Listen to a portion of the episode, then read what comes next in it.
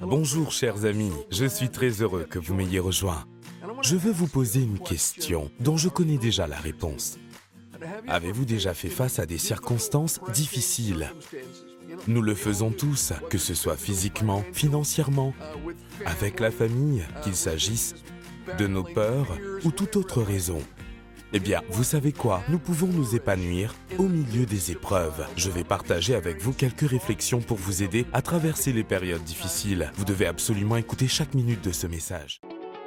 Bonjour, je suis Bélez Conley. Dieu vous voit, il vous aime, et peu importe ce à quoi vous faites face, il a les réponses. Bienvenue à l'émission d'aujourd'hui. Je vais vous parler de choses très pratiques. Et si vous les écoutez et les pratiquez, aussi simples qu'elles puissent être, elles peuvent aussi vous aider à traverser des périodes difficiles. Nous traversons tous des périodes difficiles. Ceci n'est pas une parole de connaissance, ce n'est pas une parole surnaturelle que j'ai reçue du Saint-Esprit, mais je sais qu'il y a des gens qui me regardent en ce moment. Vous ne savez plus quoi faire. Certains d'entre vous ont l'impression de faire du surplace et de n'être plus loin de leur perte. Vous êtes à bout de force et ne pouvez plus tenir longtemps. Eh bien, vous savez, Dieu a une réponse pour vous. Et je veux vous parler de l'épanouissement dans les épreuves. Je veux vous donner quelques pensées simples qui peuvent vous aider à traverser les périodes difficiles. La première est la suivante. Sachez que vous n'êtes pas seul. Vous n'êtes pas le seul à subir les choses qui vous arrivent. Vous n'êtes pas le seul à faire face aux obstacles que vous rencontrez. Vous n'êtes pas le seul. Laissez-moi vous lire ceci. C'est 1 Corinthiens, chapitre 10, verset 13. Il est dit, il n'y a pas de tentation. Et ce mot grec tentation ici peut aussi être traduit par test, épreuve, difficulté.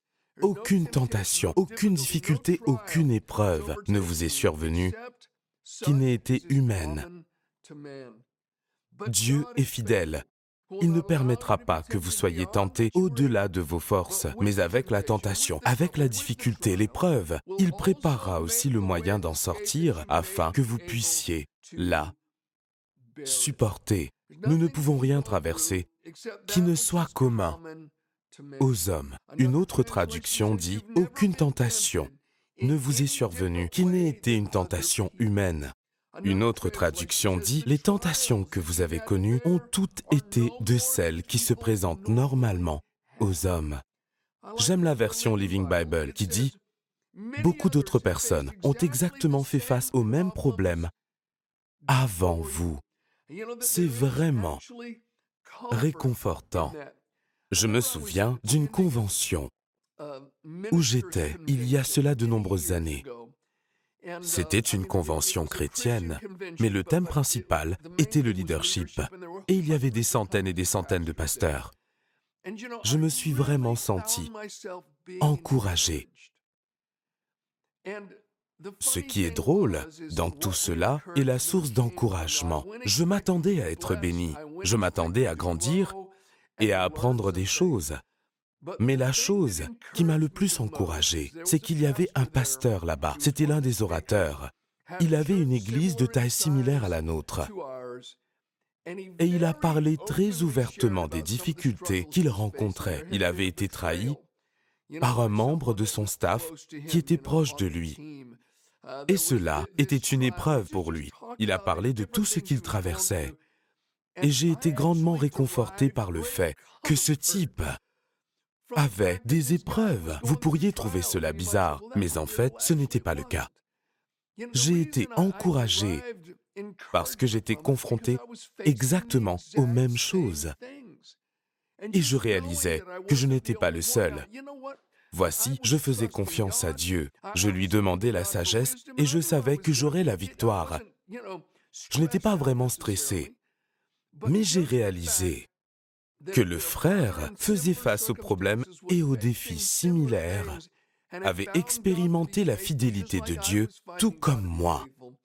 Et c'était un grand réconfort pour moi. Il est bon de savoir que l'on n'est pas seul. Savez-vous qu'il y a sans doute des gens qui regardent ceci? Peut-être vous ne les avez jamais rencontrés, mais ils ont déjà eu la même maladie que vous. Dans certains cas, il s'agit peut-être d'une maladie qui est incurable. Peut-être que le médecin a dit qu'il n'y a plus d'espoir pour vous. Et ils ont expérimenté le pouvoir de guérison de Jésus. Mais ils ont été confrontés à la peur. Ils savent ce que c'est que d'avoir la pensée pleine de doutes, avoir ces pensées assaillantes qui submergent comme les vagues de la mer. Et on se demande, est-ce la fin pour moi? Vais-je mourir? Et que va-t-il arriver à ma famille? Pourquoi cela m'arrive-t-il? Il y a d'autres personnes qui ont vécu les mêmes choses que vous et qui ont pourtant vu la fidélité de Dieu au milieu de tout cela. Il y a des gens dans notre Église qui ont été diagnostiqués en phase terminale de certaines maladies par leurs médecins. Les médecins font tout ce qu'ils peuvent et nous les aimons. Nous avons en fait beaucoup de médecins dans notre Église et ils s'attaquent à notre ennemi, la maladie, d'un point de vue physique, tandis que nous prenons la parole de Dieu et nous l'affrontons d'un point de vue spirituel. Mais j'ai des amis et des gens dans notre Église pour qui la mort était certaine et à qui l'on a dit que la science médicale ne pouvait plus rien faire pour eux, et ils ont été guéris par la puissance de Dieu. Il y a des gens qui ont été à votre place, mon ami. Il y a des gens qui ont connu les sentiments d'amertume à cause d'un divorce. Ils ont été trahis par un conjoint et ont dû affronter la douleur du divorce. Mais ils en sont sortis victorieux et ont découvert que Dieu est fidèle, même lorsque les hommes et les femmes ne sont pas fidèles. Des gens ont connu les mêmes expériences que vous traversez avant vous. D'autres ont fait face à des défis incroyables, tout comme vous. Il y a des gens qui ont vécu les horreurs de l'abus sexuel et ils ont découvert que Dieu guérit les cœurs brisés. Il reconstruit les vies brisées. Ils ont découvert que malgré leur désespoir, après avoir été trahis et abusés par la personne qui devait les protéger, ils ont expérimenté la guérison. Et je veux juste que vous sachiez qu'il y a de la grâce pour vous. Vous n'êtes pas seul à souffrir. Il y a d'autres personnes qui ont connu le même genre d'épreuves financières, d'autres personnes qui ont perdu leur emploi, peut-être comme vous. Ils luttent contre les mêmes dépressions, les mêmes peurs, les mêmes pensées qui les ont? À ça.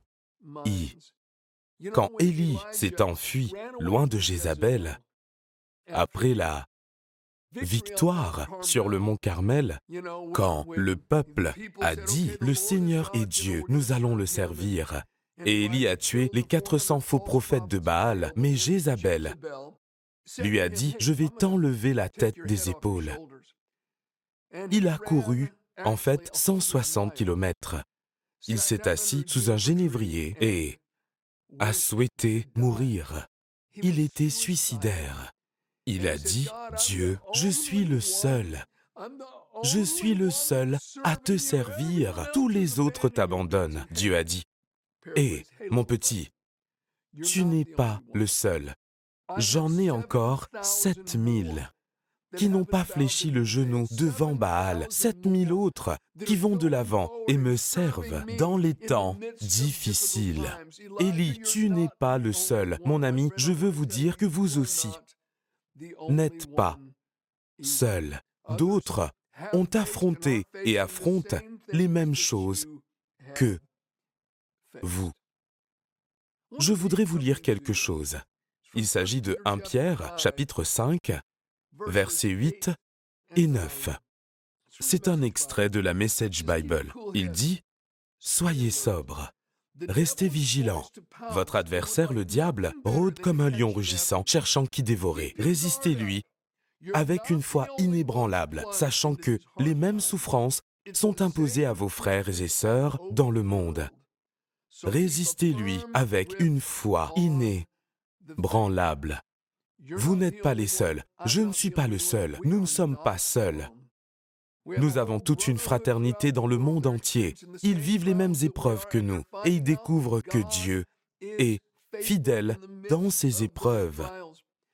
Dans les versets 10 et 11 de ce même chapitre, 1 Pierre chapitre 5, il est dit, Le Dieu de toute grâce vous a appelé en Jésus-Christ à sa gloire éternelle. Après que vous aurez souffert un peu de temps, il vous rétablira lui-même, vous affermira, vous fortifiera, vous rendra inébranlable. À lui, soit la gloire et la puissance au siècle des siècles. Mon ami, c'est Dieu qui a le dernier mot, oui. C'est lui. Honnêtement, j'ai trouvé réconfortant de savoir que je ne suis pas le seul. Le diable aimerait nous isoler dans nos propres pensées afin qu'on pense personne ne connaît les mêmes problèmes que moi. Personne ne sait la profondeur de ce que je traverse. Non, d'autres ont vécu les mêmes choses que vous. C'est une bonne chose de le savoir. Bien, permettez-moi de vous donner une deuxième pensée qui peut vous aider à traverser les moments difficiles. C'est simple.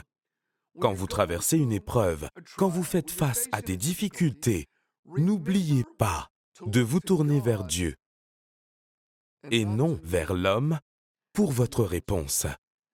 Dieu seul est votre réponse. Oui, je sais que Dieu utilise des personnes. Nous en sommes reconnaissants, nous en sommes conscients. Nous nous attendons à ce que Dieu utilise des personnes dans nos vies. Nous attendons de Dieu qu'il nous utilise pour apporter bénédiction, soulagement et guérison aux autres. Mais nous regardons au-delà du naturel, nous regardons au-delà de la chair et nous réalisons que c'est Dieu, par son esprit. C'est lui qui subvient à nos besoins, c'est lui qui nous guide. Le verset que je venais de lire 1 Corinthiens chapitre 10, verset 13 dit en gros, Aucune tentation, aucune épreuve, aucune difficulté ne vous est survenue qui n'ait été humaine. Dieu est fidèle. Dieu est fidèle. Il ne permettra pas que vous soyez tentés au-delà de vos forces. Il frayera une voie de sortie pour vous. Dieu vous frayera une issue pour vous afin que vous puissiez supporter et traverser la difficulté victorieusement. Souvent, je pense que les gens et je parle du peuple de Dieu, ne s'adresse à Dieu qu'en dernier recours, plutôt qu'en tout premier lieu. Mon ami, nous devons nous tourner vers Dieu avant toute autre chose. Nous devons d'abord prier. Ce n'est pas après avoir épuisé nos propres forces, ou après être allé à telle ou telle personne, ou après avoir essayé tout ce qui est humainement possible, que l'on doit décider de prier à Dieu, de prier tout en espérant que Dieu nous assiste en nous accordant une percée. Nous devons d'abord nous adresser à lui. Et son esprit nous dirigera et il dirigera les gens si c'est ainsi qu'il veut faire les choses pour nous aider. C'est un Dieu qui entend et répond aux prières. Le psaume 121, versets 1 et 2 dit ⁇ Je lève mes yeux vers les montagnes. D'où me viendra le secours? Le secours me vient de l'Éternel, qui a fait le ciel et la terre. Nous devons nous en souvenir, lever les yeux, regarder vers lui. Notre aide vient de lui. Lorsque nos enfants étaient petits, le professeur de la classe m'a demandé de travailler avec les garçons. Il disposait de toute une demi-journée. Quelqu'un avait fait don de bouts de bois et d'autres choses à l'école. C'étaient en fait des morceaux de bois intéressants. La plupart d'entre eux avaient des formes différentes. Certains étaient comme une parfaite balle en bois. D'aucuns ressemblaient à un petit pied de table. D'autres avaient une toute autre forme. Certains étaient carrés. Il y avait des rectangles, des triangles. Il y avait toute une boîte pleine de ces objets. Et l'idée était que les enfants, j'avais pris tous les garçons dans ma session, ils avaient plusieurs heures pour fabriquer quelque chose. On m'avait demandé de les aider. Certains des petits garçons, ce n'étaient que de petits garçons. J'ai dit, je peux aider Je n'ai pas besoin d'aide, je vais le faire moi-même. J'ai dit, d'accord. Ces petits garçons ont fini par venir vers moi. En fait, les autres avaient presque fini leur projet. Et les petits garçons qui ont refusé mon aide sont venus et ont dit, Monsieur Conley, pouvez-vous m'aider? Il n'avait rien fait. J'ai dit, bien sûr, je peux vous aider. Il est préférable de nous adresser en premier à celui qui est plus grand que nous. N'oubliez pas de vous tourner vers Dieu. Je sais que je parle à quelqu'un en ce moment même. Vous passez par des moments difficiles. Écoutez-moi, ce n'est pas une coïncidence, ce n'est pas une coïncidence que vous m'écoutiez ou que vous me regardiez en ce moment. Dieu vous voit, il connaît vos difficultés, il connaît les nombreux échecs, il sait le stress que vous subissez.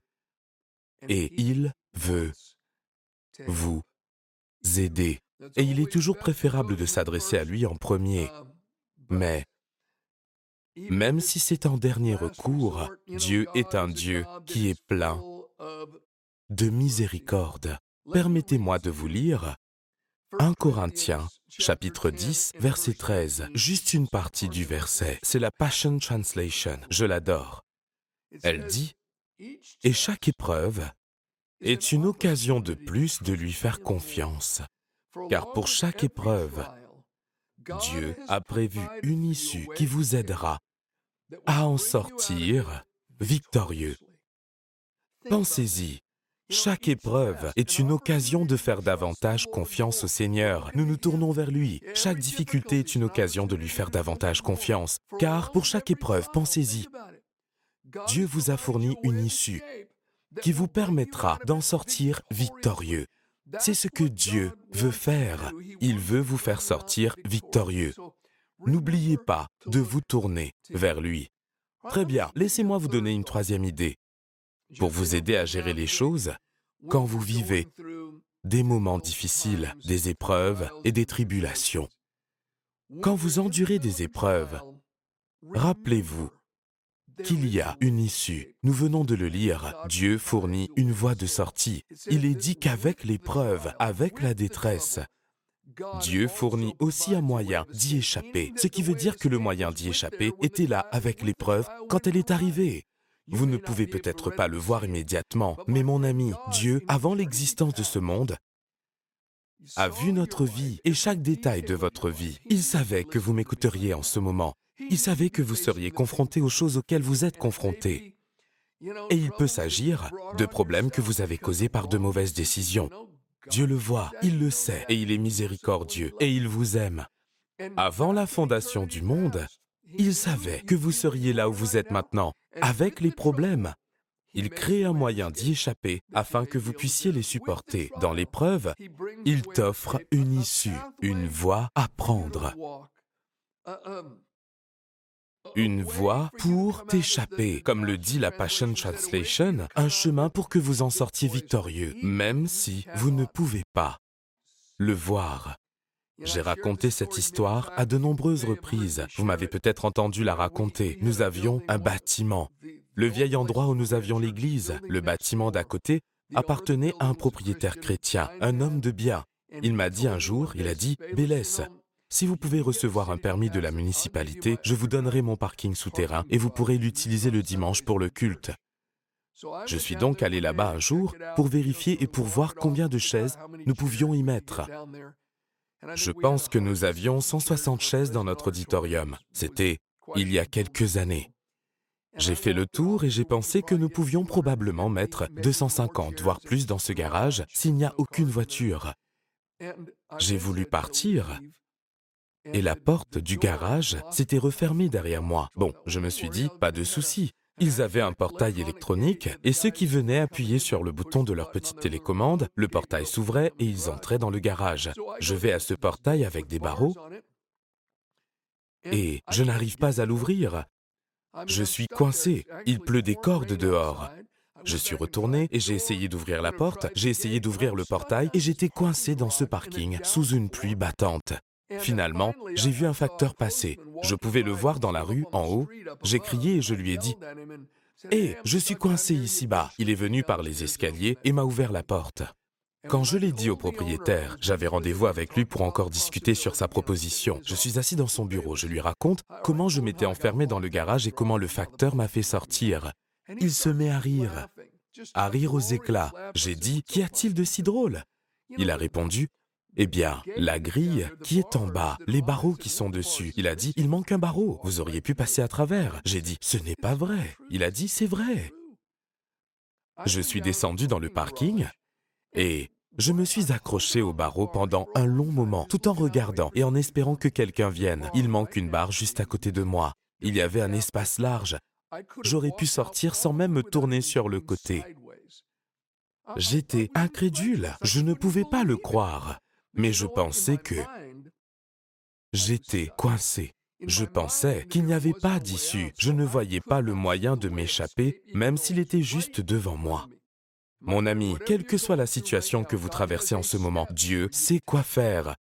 Dieu a une solution pour vous. Il y a un moyen d'y échapper. Un vieux proverbe dit que même le plus long voyage, un voyage de milliers de kilomètres, commence par le premier pas. Dieu sait quel pas vous devez faire. C'est juste sous vos yeux. Vous avez peut-être l'impression d'être coincé, qu'il n'y a pas d'issue. Ce n'est pas vrai. Les promesses de Dieu, sa promesse est que dans toute épreuve, toute tentation, toute difficulté, il crée un moyen d'y échapper.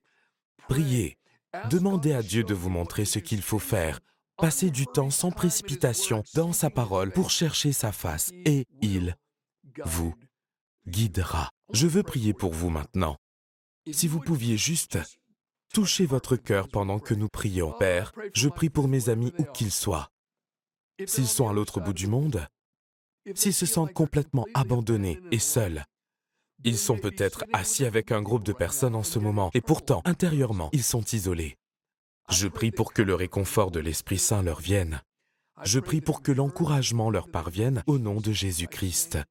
Je te demande de les bénir, Seigneur. Je te demande de les aider en illuminant leur intelligence, afin qu'ils puissent voir la voie pour en sortir. Alors je pense au fait que Dieu crée une voie de sortie, qu'il a regardée à travers les couloirs du temps, qu'il m'a vu, qu'il t'a vu, et qu'il a tracé un chemin pour que nous puissions marcher dans chaque saison, quelles que soient les difficultés. Cela me rappelle une histoire.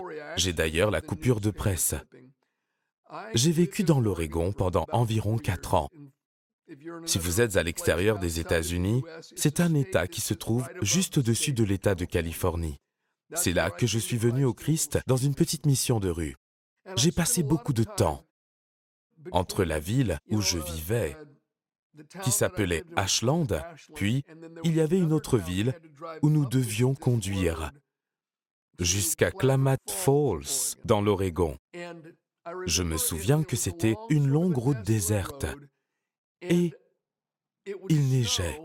Pendant un hiver, je me suis retrouvé coincé dans la neige sur cette route.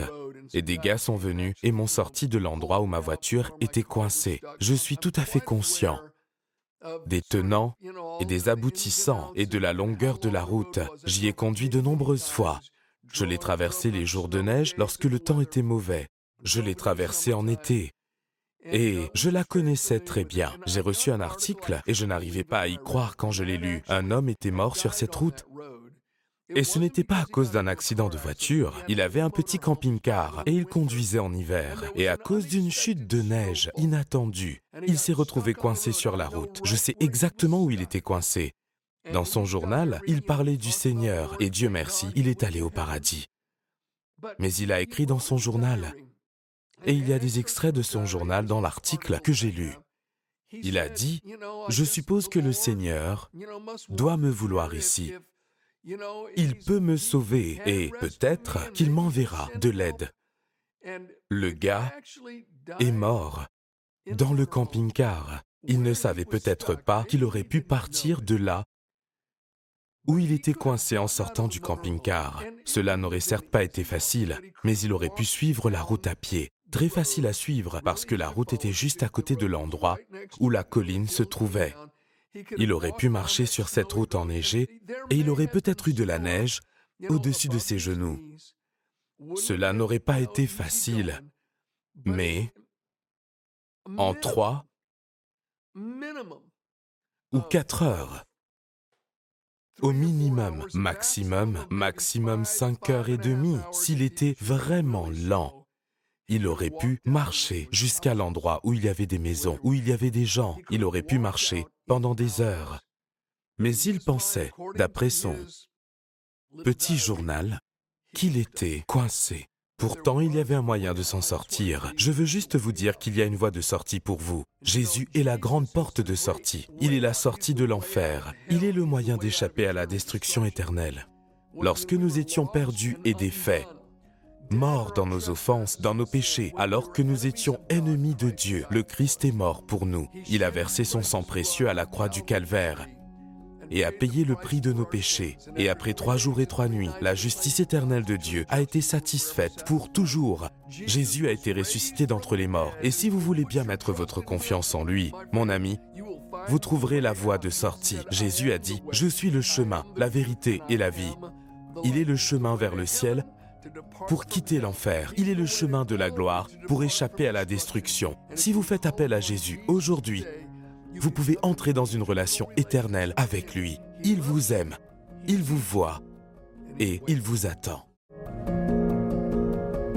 Avez-vous des questions sur l'émission ou est-ce que quelque chose vous préoccupe pour lequel nous pouvons prier? Alors écrivez-nous, notre équipe apprécierait avoir de vos nouvelles.